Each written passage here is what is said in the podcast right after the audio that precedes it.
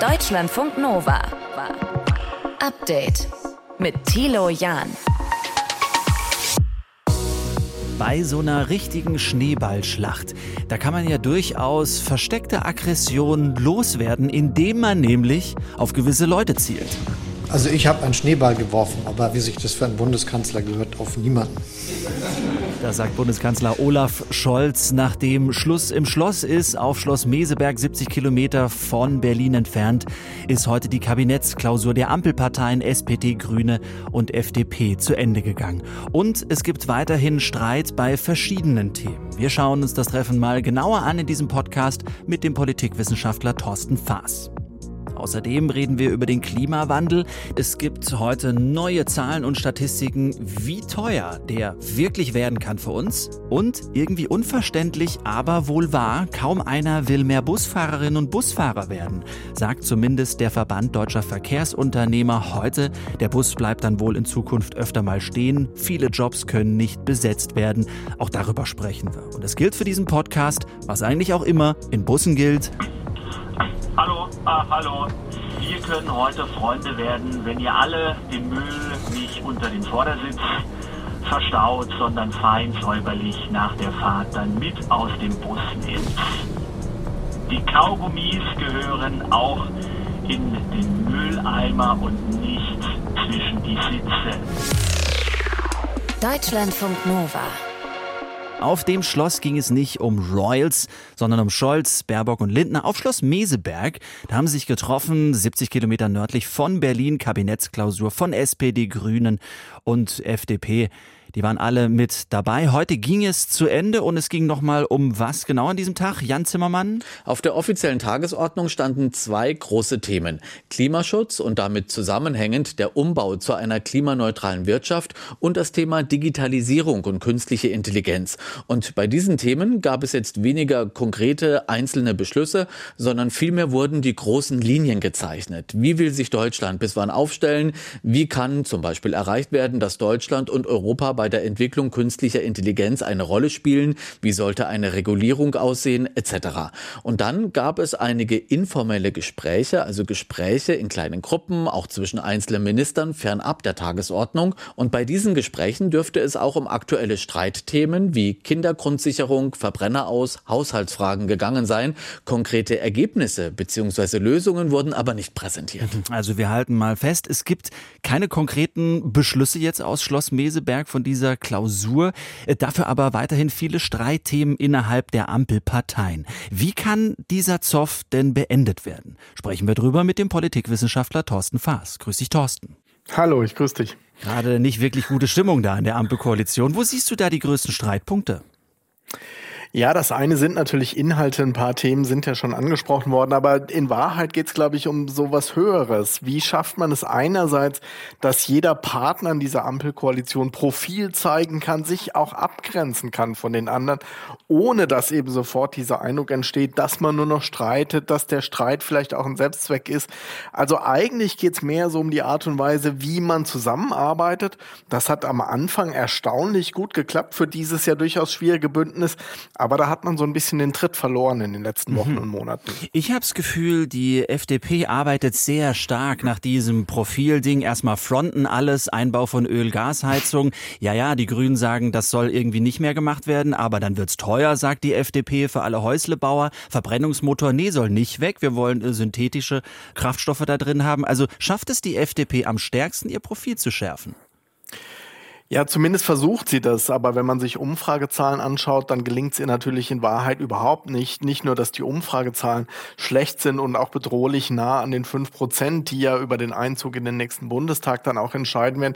Sie sind ja auch aus einer ganzen Reihe von Landesregierungen und auch Landesparlamenten rausgeflogen.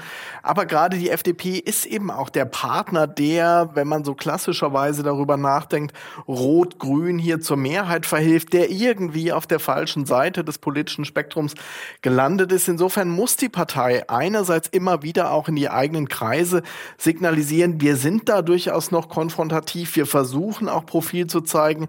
Aber wenn dann eben der Eindruck entsteht, dass das ein Selbstzweck ist, dass die FDP es eben ist, die die Regierungsarbeit immer wieder so schwer macht, naja, so eine Partei, die will dann auch niemand wählen, zumal ja mit der Union auch eine Alternative in der Opposition zur Verfügung steht. Das haben wir in Berlin prototypisch erlebt. Sehr ähnlicher Auftritt. FDP fliegt aus dem Landesparlament, die Union in Berlin startet durch. Die FDP ist da wirklich in einem Dilemma. Hm. Und wie siehst du es bei den beiden anderen, bei der SPD und bei den Grünen? Grenzen die sich ausreichend ab oder hat man so ein bisschen das Gefühl, SPD, was ist jetzt gerade deren Thema? Ja, das ist tatsächlich der Eindruck, den man gewinnen kann, dass gerade auch der SPD-Kanzler sich da oft aus dem Klein-Klein der, der Politik der Koalitionsstreitigkeiten raushält. Das hat er sich vielleicht bei Angela Merkel abgeschaut, die das ja durchaus ähnlich gehandhabt hat. Inhaltlich muss man gleichwohl sagen, ist zwischen SPD und Grünen immer noch eine große, große Schnittmenge da. Da geht's eher so ein bisschen drum, ne? die sind ja auf Augenhöhe. Wir haben es in Berlin erlebt, wir sehen es in Umfragen.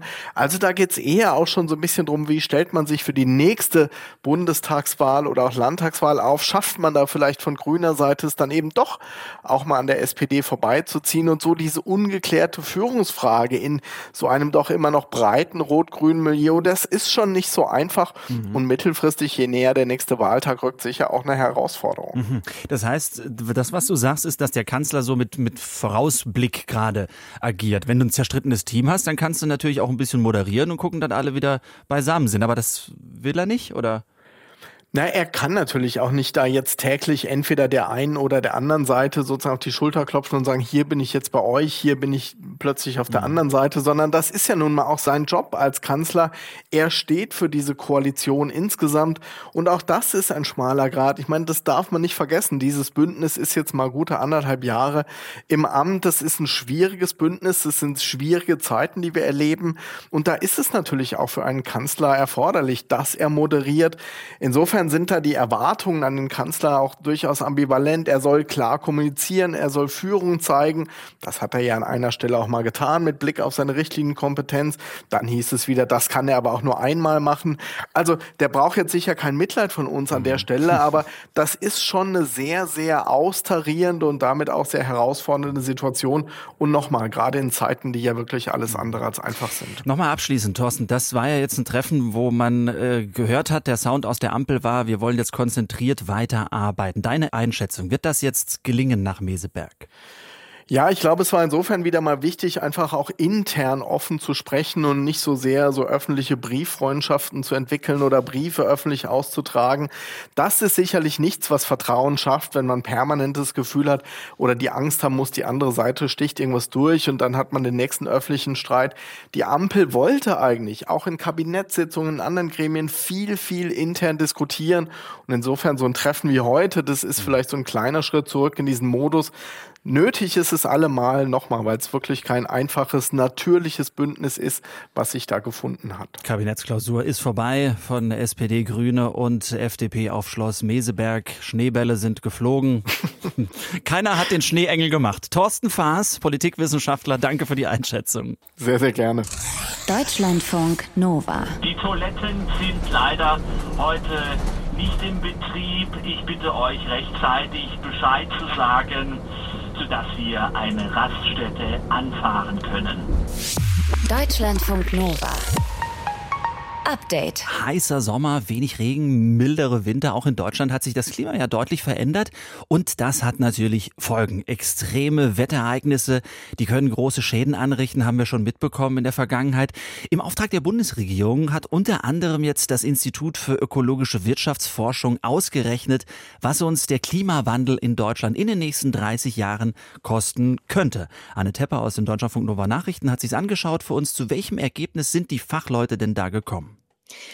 Also die wirtschaftlichen Klimakosten, die können ganz unterschiedlich hoch sein, je nachdem, wie stark der Klimawandel in Zukunft ausfällt. Dazu gibt es Daten vom Weltklimarat und auf dieser Grundlage haben die Fachleute dann drei Szenarien erarbeitet für eine schwache, eine mittelstarke und eine starke Erderwärmung. Und dementsprechend könnten die wirtschaftlichen Kosten des Klimawandels zwischen 280 Milliarden Euro bei einem schwachen Klimawandel und 900 Milliarden Euro bei einem starken Klimawandel liegen in den nächsten 30 Jahren. Also vielleicht mal ein Vergleich, dass man sich das so ein bisschen vorstellen kann. Das Hochwasser an A und Erf 2021, das hat geschätzt 40 Milliarden Euro gekostet und sowas könnte dann öfter auf uns. Und diese Kosten, das sind dann zum Beispiel zerstörte Häuser durch solche Hochwasser oder extreme Wetterereignisse? Genau, also es wurden solche direkten Kosten ermittelt. Neben Gebäuden zählen dazu zum Beispiel auch geringere Ernten durch Dürren oder Überschwemmungen oder die steigenden Preise, die dann darauf folgen können. Aber es geht auch um indirekte Kosten, wenn es zum Beispiel extrem heiß ist und Leute deswegen ins Krankenhaus müssen, also Kosten im Gesundheitssystem verursachen oder wenn sie bei 38 Grad weniger produktiv sind bei der Arbeit mhm. oder wenn Lieferketten unterbrochen werden und Teile nicht ausgeliefert werden können, zum Beispiel, weil durch Niedrigwasser keine Schiffe fahren können auf den großen Flüssen und durch sowas könnte insgesamt die Wirtschaftsleistung zurückgehen, 2050 zwischen 0,6 und 1,8 Prozent. Also das je nach Szenario. Wäre ja gar nicht mal so wenig, oder? Genau, aber, ähm, und das ist die gute Nachricht, soweit muss es nicht kommen, wenn man schon vorher Geld investiert, sagt Stefan Wenzel vom Bundesumweltministerium. Nicht handeln ist viel teurer als handeln. Denn in der Studie wurde auch ausgerechnet, mit den richtigen Anpassungen könnten die Kosten deutlich reduziert werden. Bei einem schwachen Klimawandel sogar auf Null. Also dann müsste man theoretisch in den nächsten 30 Jahren gar kein Geld mehr ausgeben, zum Beispiel für Unwetterschäden oder die Folgen von Dürren und so weiter. Bei einem starken Klimawandel könnten die Kosten durch die passenden Maßnahmen immerhin um 60 Prozent reduziert werden auf 350 Milliarden Euro. Und was ist äh, da genau gemeint? Also das Forschungsteam hat sich dann einen riesigen Katalog äh, vorgenommen, den die alte Bundesregierung schon aufgestellt hatte für die Anpassung an den Klimawandel. Da stehen da zum Beispiel so Sachen drin wie mehr Kohlenstoff speichern in Wäldern oder Mooren, Städte so bauen, dass sie besser mit Starkregen umgehen können oder auch höhere Deiche bauen oder in der Landwirtschaft vielleicht neue Getreidesorten anbauen, die besser mit dem Klima zurechtkommen. Das Bundesumweltministerium, das die Studie jetzt mit in Auftrag gegeben hat, das arbeitet gerade auch noch an einem neuen Gesetz für solche Anpassungsmaßnahmen. Mhm. Aber es sagt auch, an erster Stelle soll weiter der Klimaschutz selbst stehen, also nur so viele Treibhausgase ausstoßen wie unbedingt nötig. Ziel ist ja, dass Deutschland 2045 klimaneutral ist. Und wir halten fest, der Klimawandel könnte in den nächsten Jahrzehnten viel Geld kosten, bis zu 900 Milliarden Euro. Ja, oder eben auch nicht, wenn jetzt schon investiert wird. Das sagt eine Studie, die Bundesumwelt- und Wirtschaftsministerium in Auftrag gegeben haben. Infos dazu aus unserer Nachrichtenredaktion von Anne Tepper. Deutschlandfunk Nova. Update. Auch am Wochenende arbeiten, äh, sehr früh bis sehr spät, bei der Arbeit keine anderen Kolleginnen und Kollegen treffen, sondern meistens alleine sein und dann auch noch nicht richtig viel Geld verdienen. Puh, wer hat darauf Lust? Anscheinend nicht mehr genug Menschen, die Bus- und Straßenbahnfahrerinnen und Fahrer werden möchten. Eine aktuelle Umfrage bei vielen deutschen Verkehrsunternehmen, die im ÖPNV am Start sind, zeigt das zumindest. Es fehlt an vielen Stellen das Personal. Und so fallen eben auch immer mal wieder ein paar Verbindungen aus. Warum fehlen da eigentlich so viele Leute und wie lässt sich diese Situation verbessern? Das hat sich heute Johannes Döbbelt aus unserem Deutschlandfunk Nova Team genauer angeschaut. Johannes, wie groß ist denn aktuell der Mangel? Ja, schon ziemlich groß. Das sagt eben diese aktuelle Umfrage. Die Umfrage hat der VDV, das ist der ähm, Verband deutscher Verkehrsunternehmen, unter seinen Mitgliedern gemacht. In dem Verband sind so vor allem öffentliche Verkehrsunternehmen organisiert, also zum Beispiel die Stadtwerke in den Städten. Und bei der Umfrage sagt die Hälfte der befragten Unternehmen, dass sie im vergangenen Jahr ihren Bus- oder Bahnbetrieb zeitweise einschränken musste, und zwar wegen Personalmangel. Und knapp äh, die Hälfte der Unternehmen sagt auch, unsere offenen Stellen bei den Fahrern Fahrerinnen und Fahrern. Das ist aktuell so unsere größte Herausforderung, das größte Problem. Und deshalb wird eben auch so viel neues Personal gerade gesucht. Ja, Fachkräftemangel kennt man auch aus anderen Bereichen. Wie lässt sich das mhm. im ÖPNV denn erklären? Ja, also einmal liegt es an den vielen Fahrerinnen und Fahrern unter den äh, Mitarbeitern, die schon in Rente sind oder die bald in Rente gehen werden noch. Also der VDV sagt, dass zum Beispiel die Hälfte aller Busfahrer in Deutschland aktuell älter als 50 Jahre alt ist. Und in den nächsten Jahren werden ähm, in der gesamten Branche, also nicht nur die Busfahrer, sondern auch viele andere, ähm, werden sehr viele in den Ruhestand gehen, denn der Babyboomer-Anteil ist im ÖPNV-Bereich einfach besonders hoch. Naja, und dann äh, gibt es natürlich auch andere Arbeitgeber, die eine Konkurrenz sind für den ÖPNV. Also zum Beispiel alle möglichen Lieferdienste, Paketdienste, Lebensmittellieferdienste zum Beispiel, die nennt der Verband selbst als direkte Konkurrenten. Und bei solchen Lieferdiensten verdient man dann als Fahrer zwar oft weniger als im ÖPNV, aber ähm, Bus und Bahn haben dafür andere Nachteile. Das sagt Harald Kraus, der ist beim Verband VDV für das Thema Personal zuständig. Wir müssen halt auch Dienste haben, die samstags und sonntags geleistet werden, sehr früh am Morgen, sehr spät in die Nacht hinein. Und all dies führt dazu, dass wir halt merken, dass die Luft etwas dünner für uns geworden ist, auch dazu entsprechend geeignetes Personal zu finden und einfach genug Leute zu finden, die auch sagen, ja, ich habe Lust darauf. Hast du mal herausgefunden, wie viel man so im Schnitt als Straßenbahnfahrerin, Straßenbahnfahrer, Busfahrer, Busfahrerin verdient?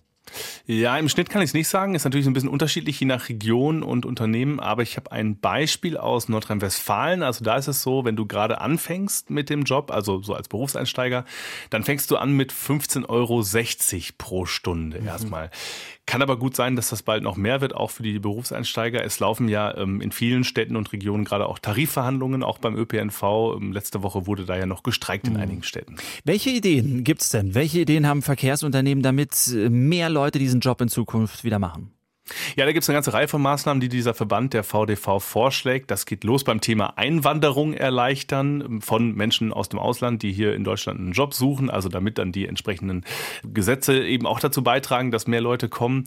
Die Verkehrsunternehmen wollen aber auch selbst was ändern. Zum Beispiel will der VDV das Schichtsystem für die Fahrer verbessern, also dann zum Beispiel auch mehr auf die persönlichen Wünsche bei der Dienstplanung eingehen, wenn man sich zum Beispiel mal ein Wochenende frei halten will oder so. Mhm. Sie wollen auch mehr Teilzeit angehen Angebote schaffen. Sie wollen auch Busfahrer zum Beispiel im Ruhestand dann zumindest für so ein paar Stunden wieder in den Job zurückholen. Also dass auch die Rentnerinnen und Rentner noch mal ran müssen. Und ich fand auch interessant, Tramfahrer, also Straßenbahnfahrer, das könnte bald auch zu so einem klassischen Studentenjob werden, denn der VDV, der sagt auch, die Betriebe, die sollten mehr Studierende einstellen mhm. und die dann vor allem als Tramfahrerinnen, Tramfahrer ausbilden. Und die Ausbildung als Tramfahrerin, Tramfahrer oder Busfahrer, wie lange dauert die?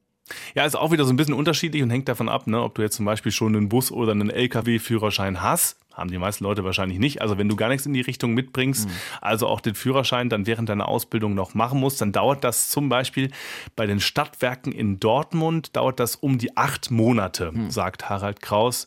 Viele Verkehrsunternehmen bilden auch selber aus, also die bringen dir dann das Bus- oder Bahnfahren selbst bei. Also du musst den Führerschein dann nicht bezahlen, sondern du wirst dann sogar schon bezahlt während deiner Ausbildung. Also Ideen gibt es viele, wie es besser werden äh, soll, aber es bleibt dabei erstmal, es fehlen jede Menge Bus- und Bahnfahrerinnen. In Deutschland sagt zumindest der Verband Deutscher Verkehrsunternehmer heute. Johannes Döbbels hatte die Infos für uns. Deutschlandfunk Nova. Update. Es sind so viele wie Oranienburg in Brandenburg oder Lörrach in Baden-Württemberg an Einwohnern hat, fast 48.000. So viele haben 2021 die Schule verlassen ohne Abschluss und das sind dann sechs Prozent. Nicht wenige. Ein Ergebnis der Studie der Bertelsmann Stiftung, die heute veröffentlicht wurde. Und das Problem ist, die Zahl ist seit Jahren ebenso. Martin Schütz aus der Deutschlandfunk Nova Redaktion hat sich ein bisschen genauer angeschaut für uns. Wieso brechen denn so viele ab? Was gibt's für Gründe? Ehrlicherweise kann man das so genau genau gar nicht erklären.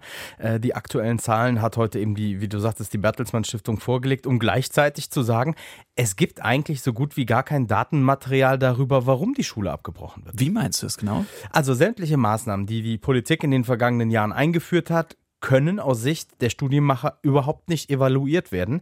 2003 haben die Kultusministerinnen und Kultusminister zum Beispiel mal beschlossen, dass sie ein Register einführen wollen, mit dem von jedem Schülerin und jedem Schüler dann einfach verzeichnet wird, wieso der Bildungsverlauf ist. Das mhm. klingt erstmal schnöde, hätte aber den Sinn, dass man beispielsweise wüsste, dass wenn SchülerInnen abbrechen, ähm, ob das vielleicht daran liegt, dass sie mit ihren Eltern einfach in ein anderes Bundesland gezogen sind und da sind die Anforderungen auf einmal schwieriger. Man mhm. bleibt sitzen, man bricht ab oder es gibt aufgrund dieses Umzugs einen anderen Grund, der für einen Schulabbruch spricht, all das weiß man nicht. Okay, dieses Register gibt es also äh, dann de facto noch nicht, aber es muss ja irgendwelche Infos geben, wer abbricht und wer nicht. Mm, es sind eher Jungs, äh, die abbrechen. Ähm, Kinder und Jugendliche mit äh, internationaler Biografie haben deutlich schlechtere Bildungschancen, brechen also deutlich häufiger ab. Und es gibt wirklich große und sehr deutliche regionale Unterschiede. Wir können das aus dieser bundesweiten Helikopterperspektive nicht im Einzelnen nachvollziehen. Es gibt offenbar Länder, denen es gelingt, schon früh zu verhindern, dass zu viele Kinder durchs Raster fallen. Die sind besser darin, sicherzustellen, dass die meisten Kinder die Mindeststandards oder sogar die Regelstandards erreichen, beim Lesen, Zuhören, Rechnen und so weiter. Das hat Dirk Zorn von der Bertelsmann Stiftung dem Deutschlandfunk gesagt. In Bayern sind es nur gut 5 Prozent der Gleichaltrigen, die keinen Hauptschulabschluss machen. In Bremen sind es dagegen doppelt so viele. Jetzt sagst du aber auch, wer abbricht, der wird es schwer haben dann. Auf jeden Fall. Also nur ungefähr 30 Prozent der Abbrecherinnen und Abbrecher schafft es dann nämlich nochmal später einen Abschluss nachzuholen und dann auch noch eine, eine, Ausbildung abzuschließen. Der Rest ist praktisch ja, chancenlos, muss man sagen, mhm. Einfach weil die Defizite so groß sind. Die Defizite im Rechnen, Lesen, Schreiben? Genau. Ähm, egal in welcher Branche du dann einfach eine Ausbildung machen willst. Es wird eben zunehmend technischer in den Ausbildungsberufen, digitaler und damit auch komplexer. Und damit steigt auch die Anforderung an die Auszubildenden. Und wem da schon mal so diese ganz simplen Dinge, die Basics fehlen, hat einfach kaum eine Chance und fehlt dann später auch auf dem Arbeitsmarkt. So, jetzt ist es natürlich wichtig, das Problem zu erkennen. Einerseits die Zahlen zu wissen, mhm. das festzustellen, andererseits aber auch Vorschläge zu haben, wie man in Zukunft denn das verhindern will, dass so viele Menschen die Schule abbrechen. Gibt es da was? Da gibt es durchaus Vorschläge. Also die Bertelsmann Stiftung empfiehlt beispielsweise, dass mehr Lehrkräfte eingestellt werden, damit die Betreuung verbessert wird. Vor allen Dingen sagen sie, in den Grundschulen muss das passieren, damit nicht schon wirklich früh Defizite auftreten oder unentdeckt bleiben und man da ganz gezielt arbeiten kann und eben Schülerinnen und Schülern ähm, eine spezielle Förderung noch irgendwie zuteil werden lassen kann, die es einfach schwieriger haben. Und dafür soll es beispielsweise einfacher werden, dass Studierende oder ausgebildete Lehrer vom Gymnasium auf Grundschule wechseln können. Das mhm. ist immer noch mit großen Hürden aktuell verbunden. Und außerdem wünschen sich die Autoren der Studie eine bessere Datenlage. Und äh, sie wünschen sich mehr Kooperation zwischen Schule und Jobcenter beispielsweise, damit einfach früh klar ist, welcher Zusammenhang zwischen Bildung und Job entsteht und eine Perspektive entsteht. Zehntausende Schülerinnen und Schüler in Deutschland machen weiterhin keinen Abschluss. Eine Studie der Bertelsmann Stiftung wurde dazu heute veröffentlicht. Und Martin Schütz aus unserem Team hatte die Ergebnisse. Lieben Dank. Deutschlandfunk Nova. Bye. Update. Die einen sagen, ey, ich war neulich da essen bei diesem Restaurant aus der Netflix-Serie und die anderen sagen, oh, ich war aber in diesem Restaurant, das einen Stern hat. Spitzengastronomie. Damit kann man ja schon ordentlich angeben. Der Guide Michelin vergibt heute wieder Sterne in Frankreich und er nimmt sie auch einigen Restaurants weg. Aber was bedeutet das eigentlich genau für die, die dort arbeiten und im besten Fall so gut gekocht haben, dass sie eben diese Auszeichnung bekommen? Sprechen wir drüber mit Erik Werner. Er ist Inhaber Und Küchenchef im Restaurant Astrein in Köln, besitzt einen Stern. Grüß dich. Hallo, schönen guten Tag zusammen. Was bedeutet so eine Auszeichnung mit einem Stern denn für dich genau, emotional und ja, vielleicht auch wirtschaftlich? Mm, ja, ich finde den wirtschaftlichen Punkt natürlich sehr wichtig. Klar, ein Sterne-Restaurant bringt natürlich das vielleicht nochmal einen gewissen Mehrumsatz als ein anderes Restaurant, mhm. hat aber vielleicht, wenn, wenn man nicht ganz aufpasst, natürlich auch einen höheren Kostenapparat. Und was ich natürlich am allerentscheidendsten finde, dass ähm, die Mitarbeiter auch maximal meistens stolz darauf sind, in so einem Restaurant zu arbeiten. Und wie du schon gesagt hast, wenn ein Restaurant mal eine Abwertung bekommt, das macht die Mitarbeiter natürlich maximal traurig mhm. und zieht enorm viel Leistungsdruck raus. Und ich glaube, da braucht es einen mega Leadership, der dann wieder das Ruder rumreißt und sagt, Mensch, es kann jeder mal einen schlechten Tag haben.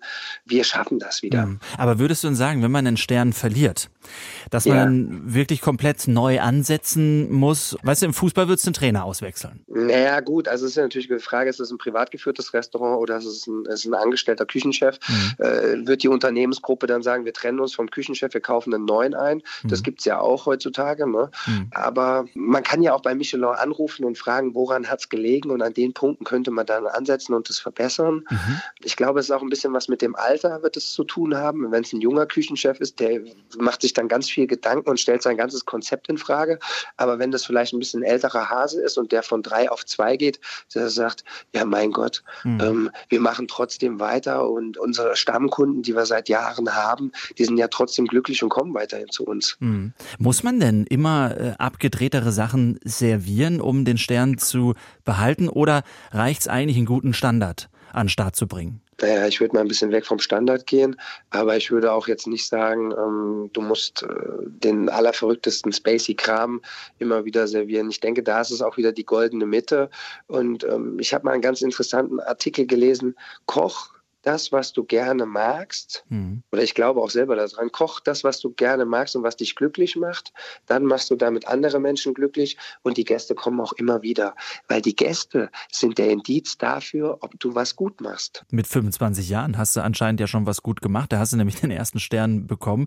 Kannst du dich noch erinnern, wie sich das angefühlt hat, diese Auszeichnung? Ich glaube gut, also gut.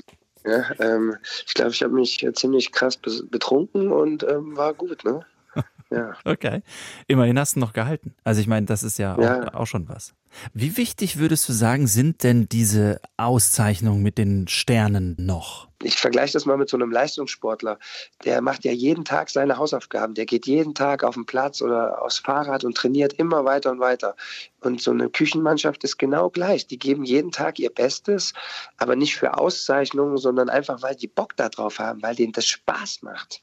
Und ich glaube auch das Allerwichtigste an einem Sterne-Restaurant ist die Kontinuität, dass es immer gut ist.